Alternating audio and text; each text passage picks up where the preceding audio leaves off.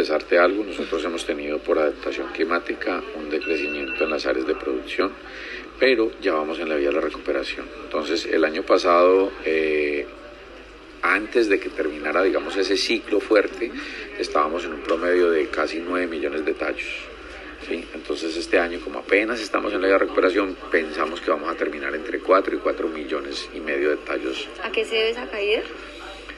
Resulta que. El niño, el fenómeno del niño lleva 18 meses de lluvia, 19 meses con esto. Y nosotros teníamos o estábamos preparados para un régimen de lluvia dos veces inferior al que tenemos. Eso ocasionó que los suelos eh, se anegaran, eh, hubo una conmatación y a la final tuvimos una muerte, eh, digamos, mayor dentro del cultivo. ¿Por qué producir?